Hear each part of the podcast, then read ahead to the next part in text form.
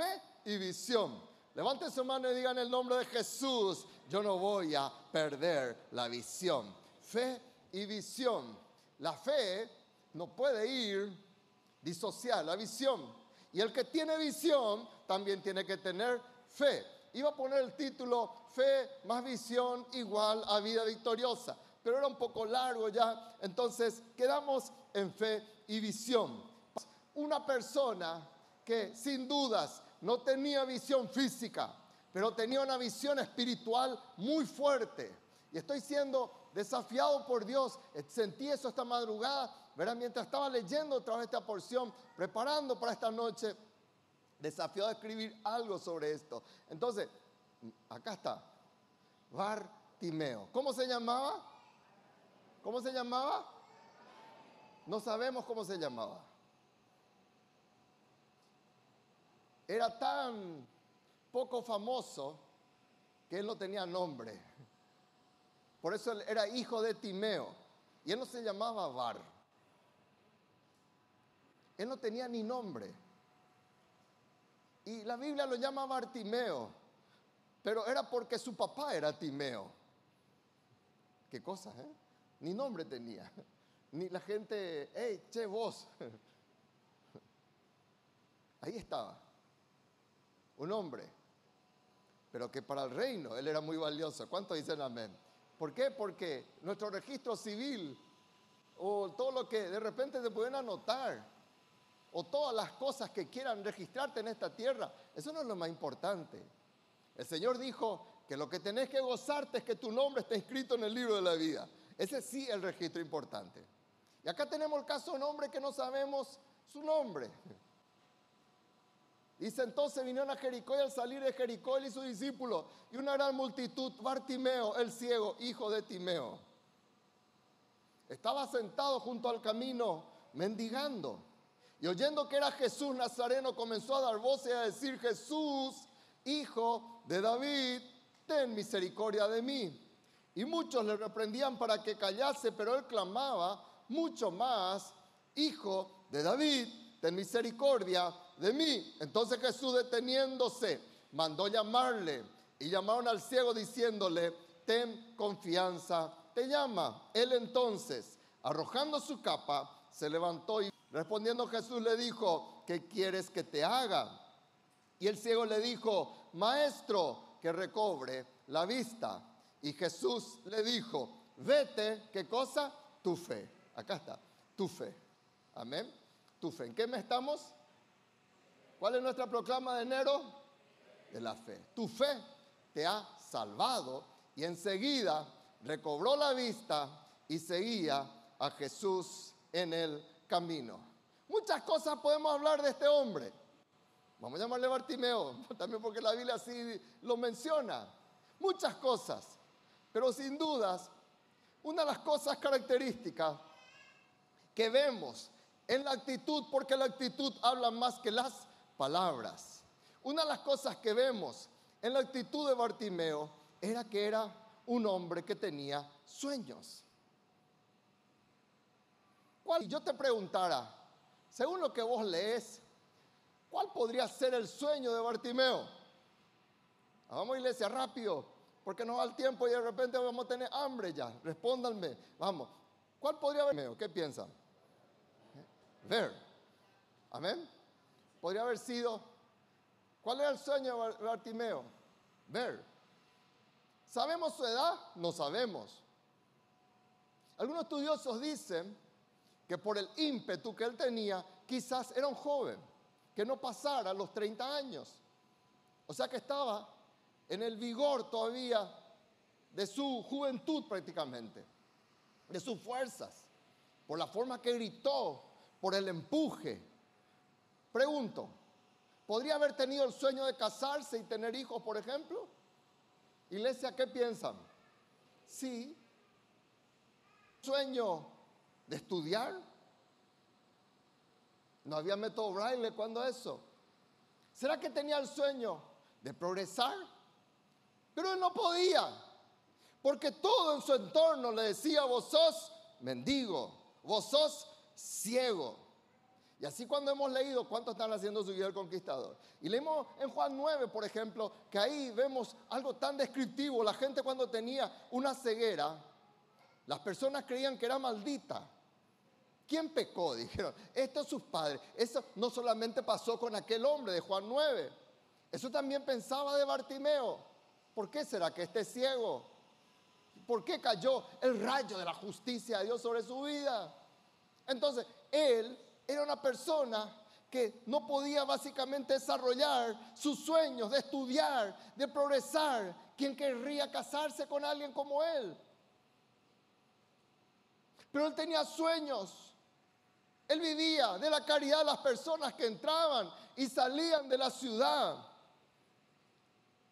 Era un hombre que siempre vivía con manos extendidas esperando que otros le den algo. Qué triste. Eso para un hombre es denigrante. Amén o no amén. Hay hombres que de repente le gusta eso, pero estamos hablando del 90% de los machos alfa, como se dice, que normalmente uno quiere trabajar, uno quiere producir, uno quiere vivir upa. Es denigrante para un hombre. Porque el hombre no nació para eso. El hombre nació para conquistar, para proveer, para proteger. Y de repente él no podía. Él tenía que, no podía hacer estas cosas porque era mendigo. ¿Cuántos sueños de repente tenemos?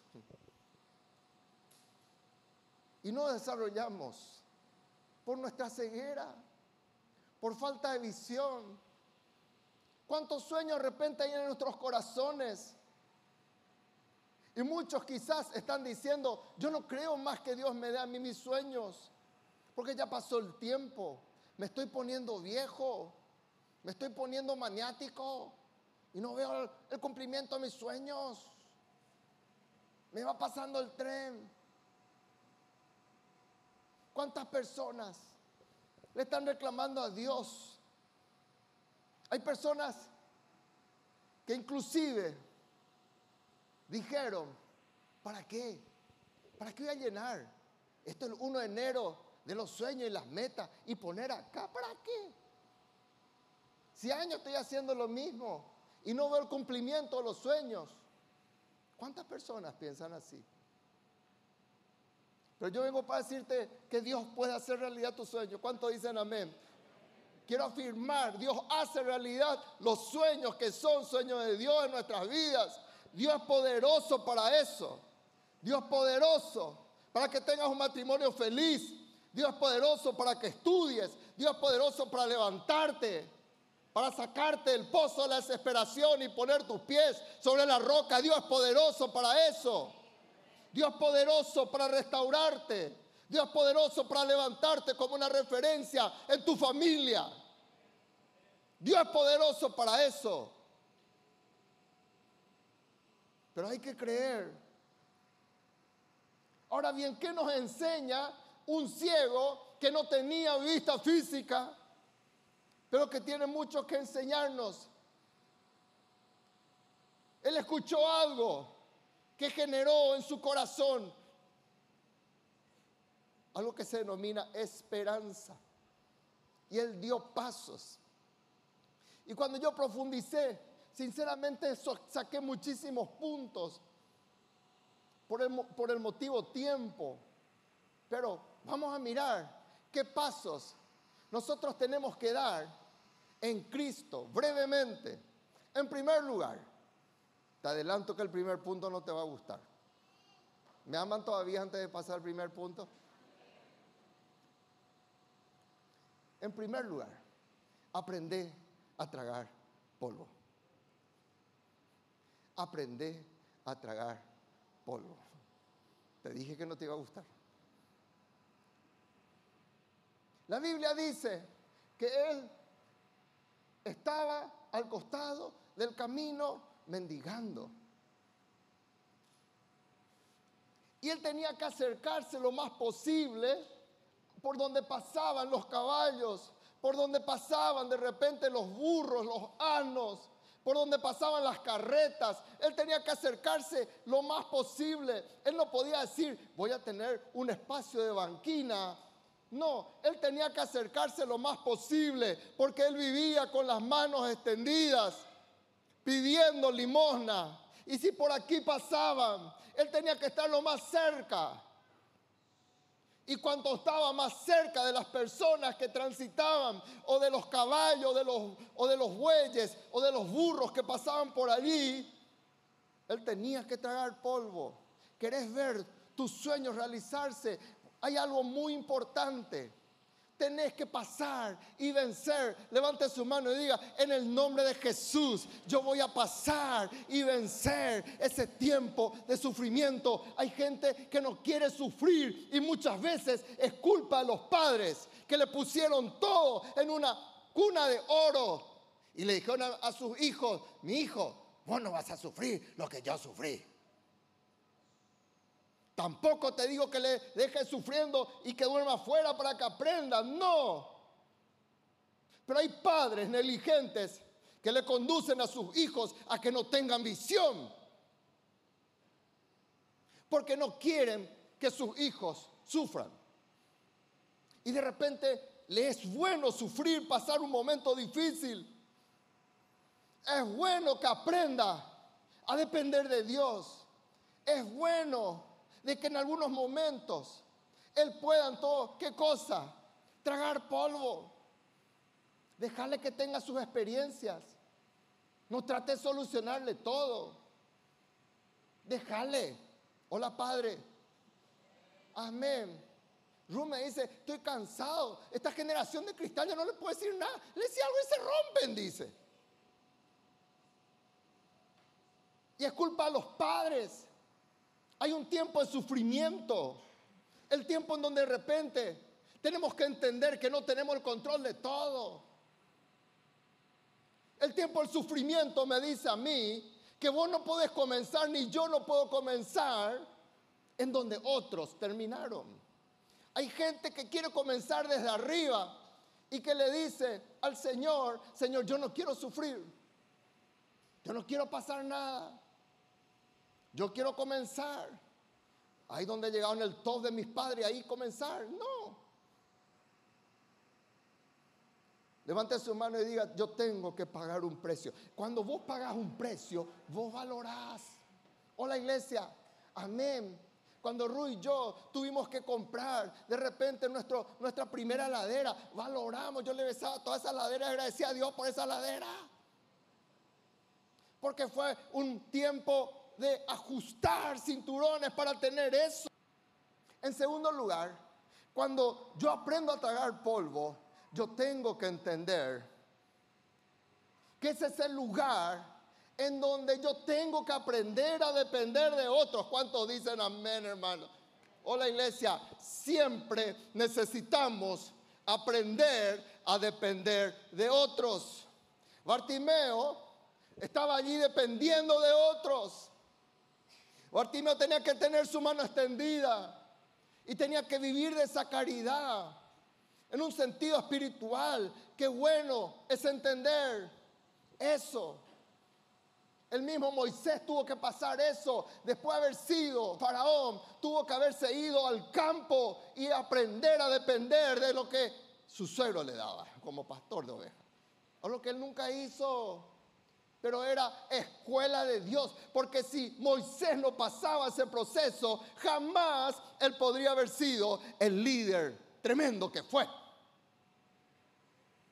Aprendamos a depender de otros. El gran José pasó eso. Dice la palabra nuestro Dios que él tenía un sueño. Y llegó un momento en que él tuvo que depender del copero, del rey, del faraón, para decirle, por favor, hablan bien de mí. Así como yo te interpreté el sueño, así como yo tuve misericordia de vos, yo necesito también pedirte un favor. Iglesia, ¿cuántos dicen amén a lo que estoy diciendo? Necesitamos. Hay personas que nunca van adelante porque son tan orgullosos que no quieren ser, entiende que necesita depender de otros. La vida te enseña eso. Si te explota la cañería, vos necesitas depender del plomero. Si te explotó un artefacto de luz, necesitas de un electricista. Hola iglesia, La vida te enseña. Dios le dio talentos. ¿Por qué? ¿Por qué no hizo que una persona fuera plomero, constructor? Eh, y el que te dice yo hago todo es porque no sabe hacer nada. Porque todos necesitamos depender de los otros. Dios lo permite para qué? Cuando yo trago polvo, Dios permite para algo grande. ¿Cuántos dicen amén, hermano? Porque Dios te va a llevar. Ahí estaba el gran Abraham. Y Dios le dice, mira Abraham, yo tengo cosas grandes, pero vas a depender de mí. Salí de tu tierra, pero ¿cómo si mi tierra es mi confianza? Deja tu bandera, deja tus costumbres. Te voy a dar un idioma nuevo, te voy a dar todo nuevo pero yo quiero hacer algo grande en tu vida. Y Abraham lo permitió. Entonces, este es el momento en donde nosotros tenemos que ser formados. Y Dios le dijo a Israel, Israel, mira, ustedes van a pasar esto, porque ustedes no están capacitados para ir a la tierra prometida. Y por eso Dios le dice, mira, yo te, traje por este camino, para que vos te acuerdes ¿Quién le trajo a ese camino difícil en el desierto?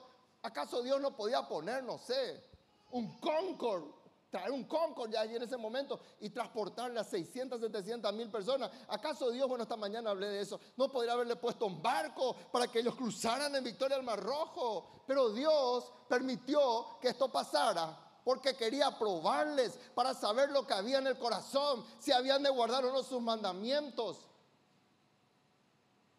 Luis y yo en los momentos difíciles conocemos a los discípulos por sus reacciones.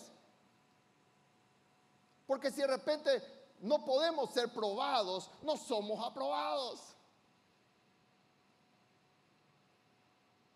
Y si el padre tiene temor de castigarle al hijo, entonces no puede ir el hijo en victoria.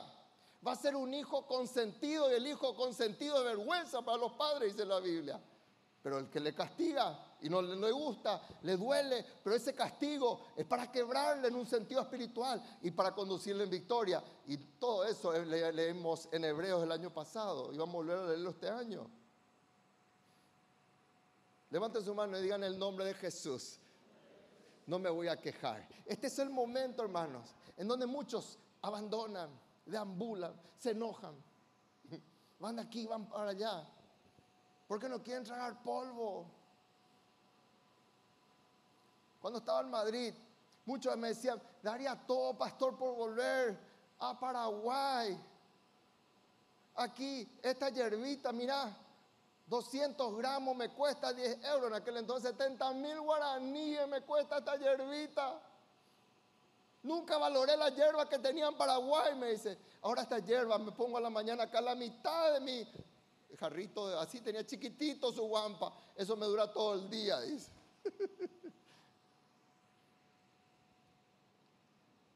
Segundo, ¿cómo nosotros adquirimos visión? Levante su mano y diga, yo voy a afinar mis sentidos para lo bueno. Dice la Biblia que Bartimeo, Bartimeo era ciego, pero no era sordo. Bartimeo era ciego, pero no era tonto. Dice la Biblia en el versículo 47 y oyendo que era Jesús Nazareno, comenzó a dar voces y a decir, Jesús, hijo de David, ten misericordia de mí. Afina tus sentidos para bien. No es el tiempo de afinar tus sentidos para el mal.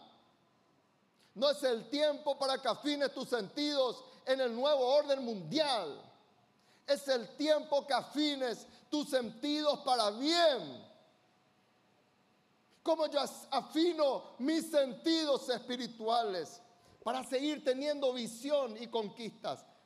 Capacitate para el bien. Levante su mano y diga, yo me voy a capacitar para el bien. Este hombre le conocía a Jesús. Él sabía, él sabía el rango real de Jesús, hijo de David. Él sabía que Jesús tenía misericordia. Él sabía todo eso. Él sabía que Jesús era distinto a los fariseos, que le pateaban quizás cuando pasaban por ahí y le trataban de maldito. Él sabía que Jesús no era así. Él sabía que Jesús le tocó a un leproso, cosa que no podía haber hecho Jesús. Y él usó todo eso para capacitarse. Está pasando momentos difíciles. Capacitate. O la iglesia, capacitate, prepárate, profesión con Dios. Hay gente que vuelve a decir, ¿cuál es el primer libro de la Biblia? Este, Apocalipsis creo que es. Y hace 11 mil años está en la iglesia. Capacitate para el bien. La iglesia te da todas las posibilidades. Te da células, te da cursos bíblicos, tenés escuela de obreros, tenés instituto teológico aprobado por el Ministerio de Educación y Cultura, tenés todo, ¿por qué no nos capacitamos? ¿Por qué no usamos nuestro tiempo? Él podría haber dicho, yo no sé quién es Él, yo no leo, yo no sé, pero Él aprovechó el tiempo de dificultad para que Él sabía su, su rango real. Él fue uno de los pocos que le llamó a Jesús hijo de David.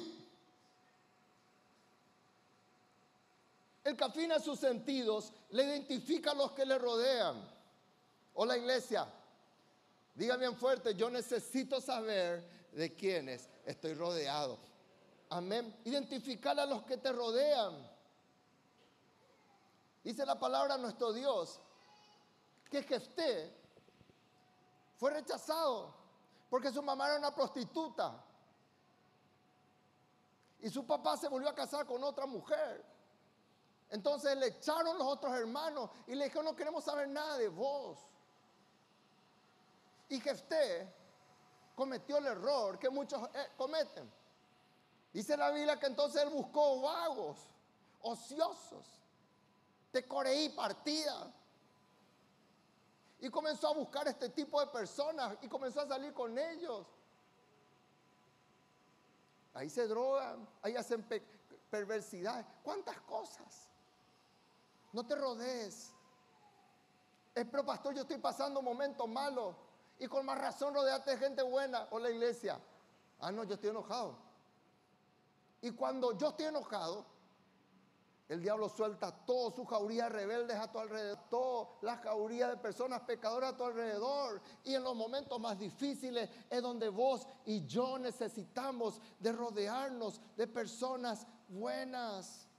David decía, compañero soy yo de los que te temen. ¿De quién soy compañero, iglesia?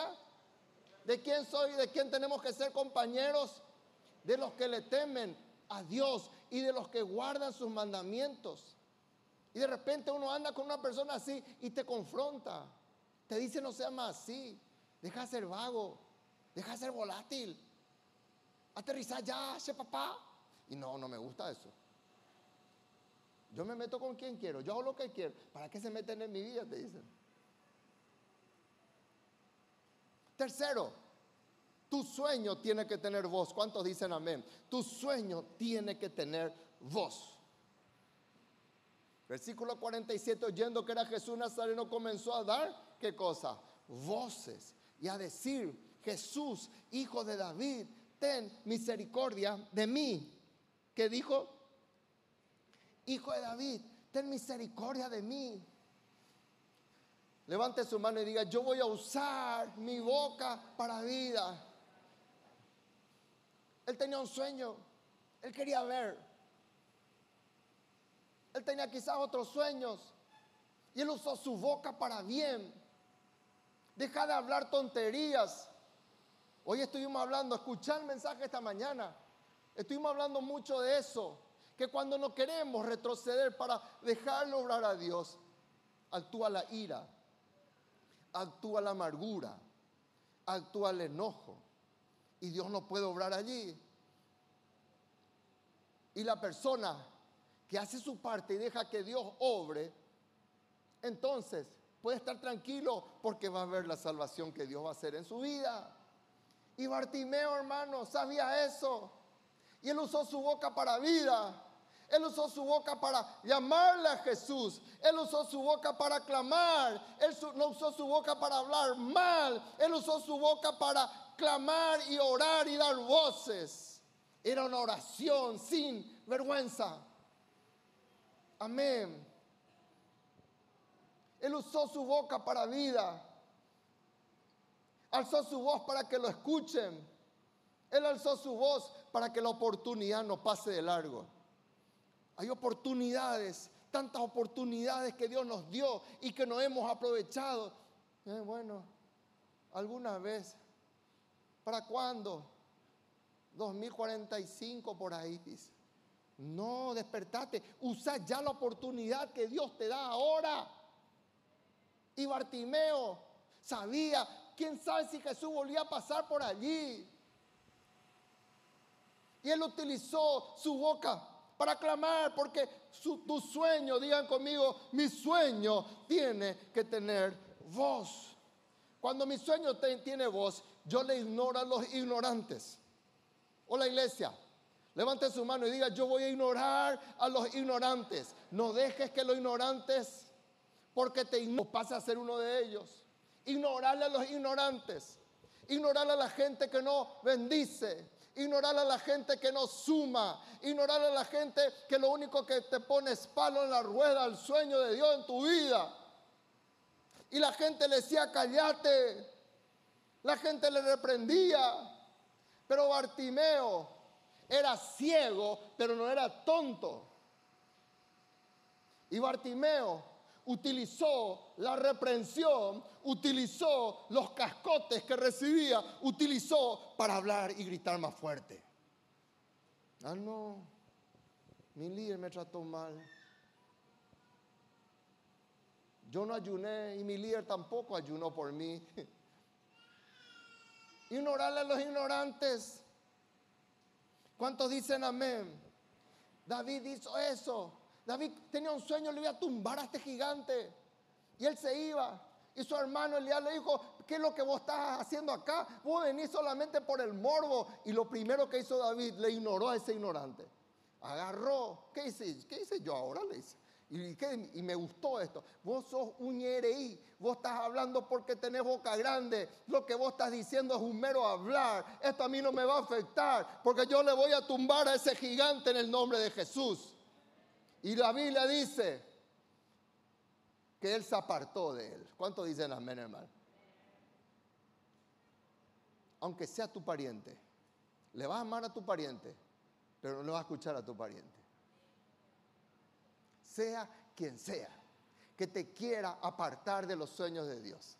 David no dijo, ah, no, ¿cómo yo voy a escuchar? No voy a escuchar. Es la voz de mi hermano mayor, nada que ver. Dice la Biblia apartándose de él. ¿Por qué? Porque si seguía escuchándole a su hermano mayor, iba a creer, cierto. Yo tengo que esconderme tras las rocas también.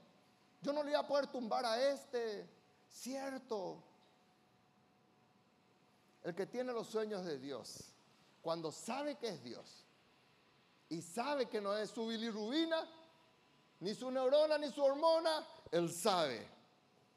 Y no le preocupa lo que los otros piensan porque está aferrado en las promesas de Dios.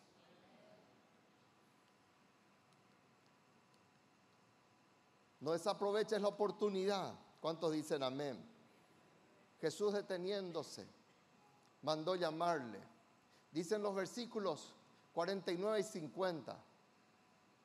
Él entonces arrojando su capa, se levantó y vino a Jesús. Decirle a que está a tu lado, levántate ya. Decirle al que está a tu lado, decidite ya. Decirle al que está a tu lado, da pasos ya.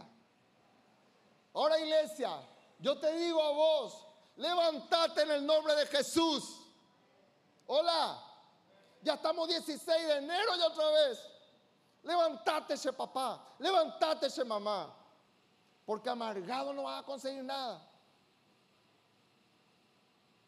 echando en cara que estás comiendo polvo solamente, no vas a conseguir nada. Levántate.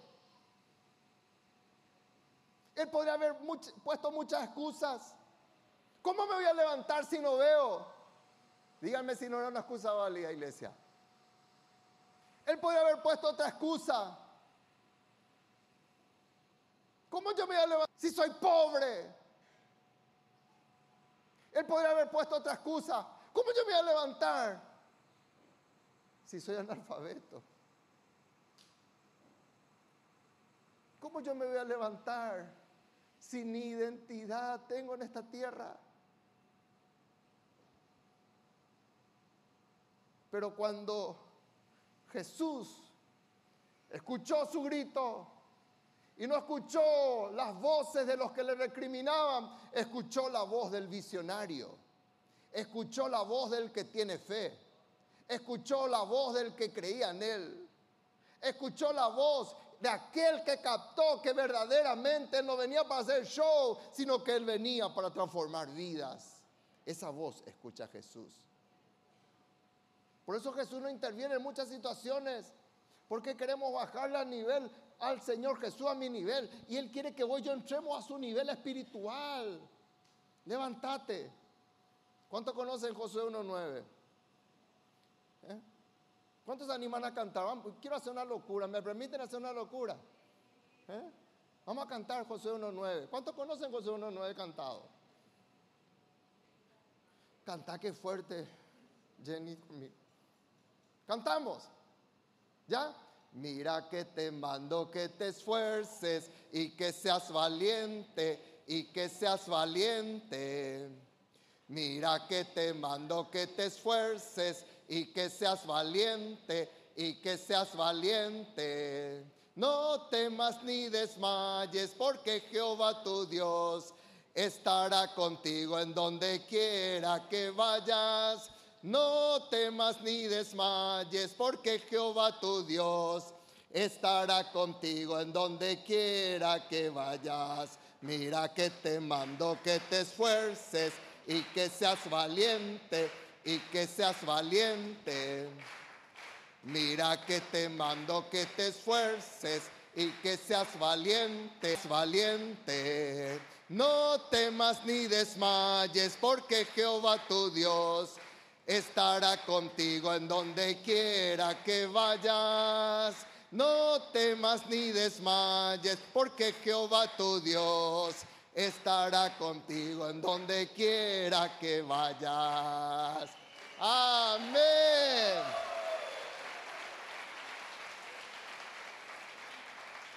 Mamá nos cantaba todas estas cosas y ella nos enseñaba versículos cantados. Nos cantaba Génesis, Éxodo, Levítico, número de Ruth también hacía lo mismo. Bueno, ahí no me aprendí. No tengo la voz de Carly, pero la conclusión es que te esfuerces. Levántate. Hay gente que ya vive agotada, hermano. No tiene fuerza. Ni para peinar su pestaña no tiene fuerza. Levantátela. En el nombre de Jesús. Cuando vos te levantes, levanta tu mano y diga, mi entorno cambiará. ¿Cuántos dicen amén? Nadie puede con un visionario. Nadie puede con una persona de fe. Tu entorno va a cambiar. La gente decía, miren, la gente le decía, ten confianza. ¿Y acaso no era que le retaban? ¿Acaso no era que le bajaban la caña? Y ahora nadie puede pararle al visionario. Nadie puede pararle al hombre de fe. Y como dije esta mañana, Dios necesita solo una persona con fe para que su hogar sea transformado. Una persona con fe para que la ciudad sea transformada. Una persona con fe para que la nación sea transformada. Y ahí estaba Bartimeo. Esa gente que le criticaba, ahora le decía, levántate, fuerza ese papá. Te llama. Tu entorno va a cambiar.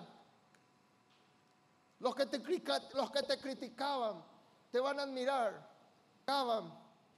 van a lamentarse y van a decir, ¿por qué no fui yo? Yo pienso que Eliab, el hermano de David, habrá dicho, qué bárbaro, miran un poco. Mi hermano número 8 llevó los aplausos y yo que era el número 1, perdí la oportunidad. Más fácil unirse al mediocre. Todo el mundo hace. Más fácil hacer todo lo que te dicen hoy en día. Claro que es fácil. Pero cuando vos tenés tus principios, Dios te va a honrar y Dios va a levantar tu cabeza. ¿Cuántos dicen amén, hermano?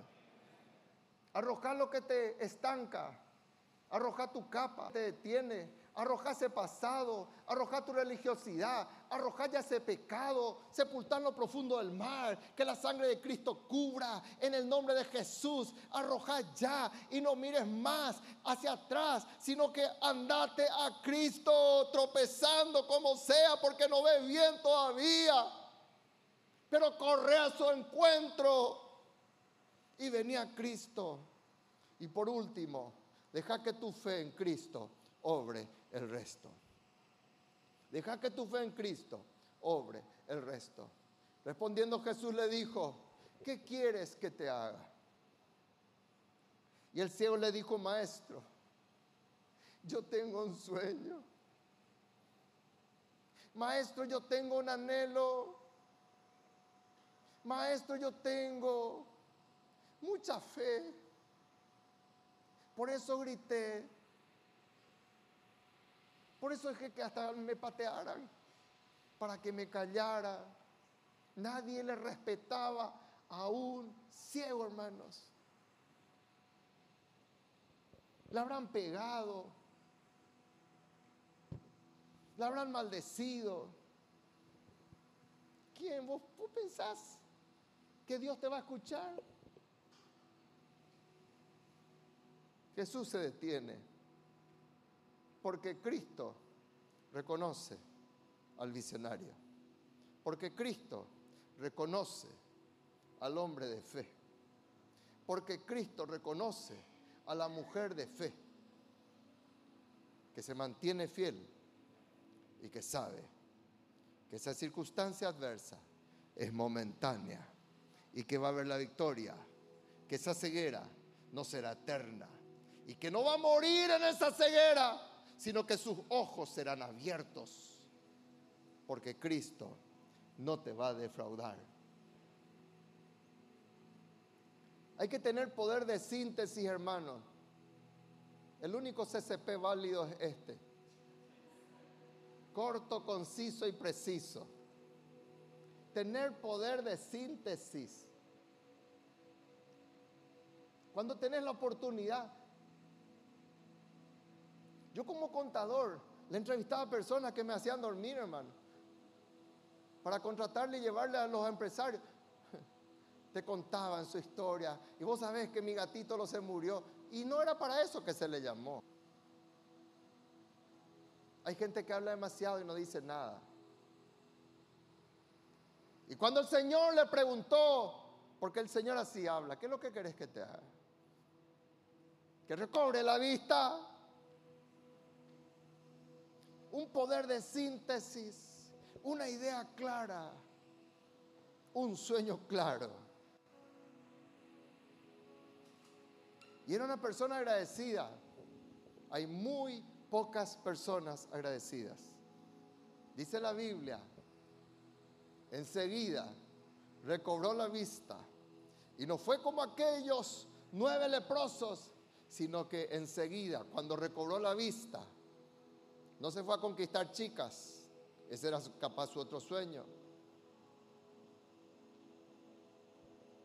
Cuando recobró la vista, lo primero que hizo, le voy a seguir a Jesús.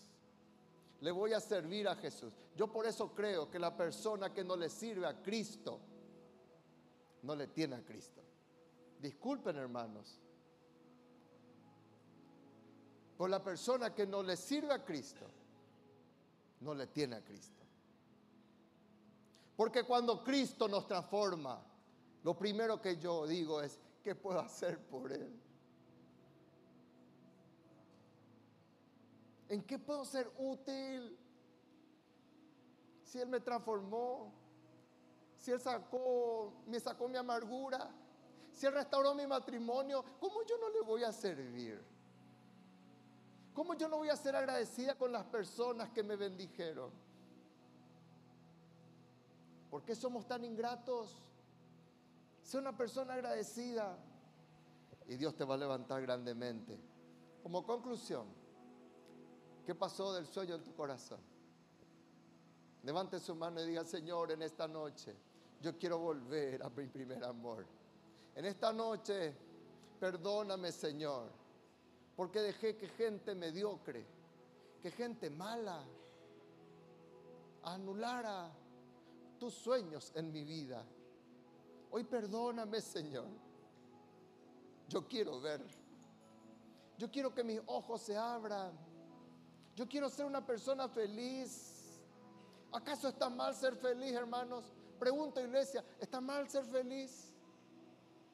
¿Está mal realizarse en los sueños de Dios? Porque la buena voluntad de Dios es agradable y perfecta para tu vida. No está mal. Es el ser humano el que busca atajos.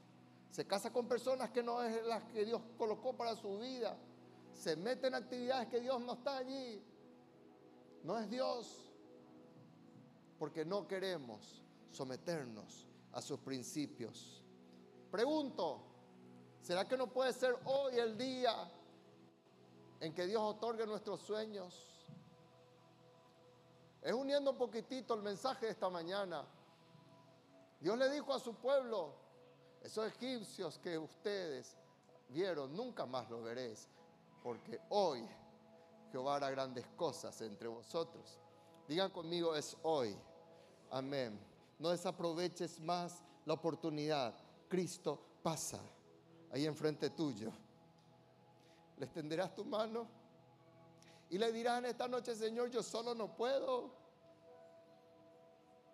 Me creí el Superman, la supermujer, pero no puedo, en el fondo no puedo. Es puro facha, es pura apariencia. Necesito de ti, Señor.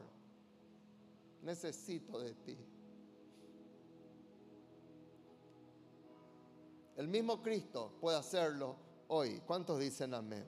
Cierren sus ojos.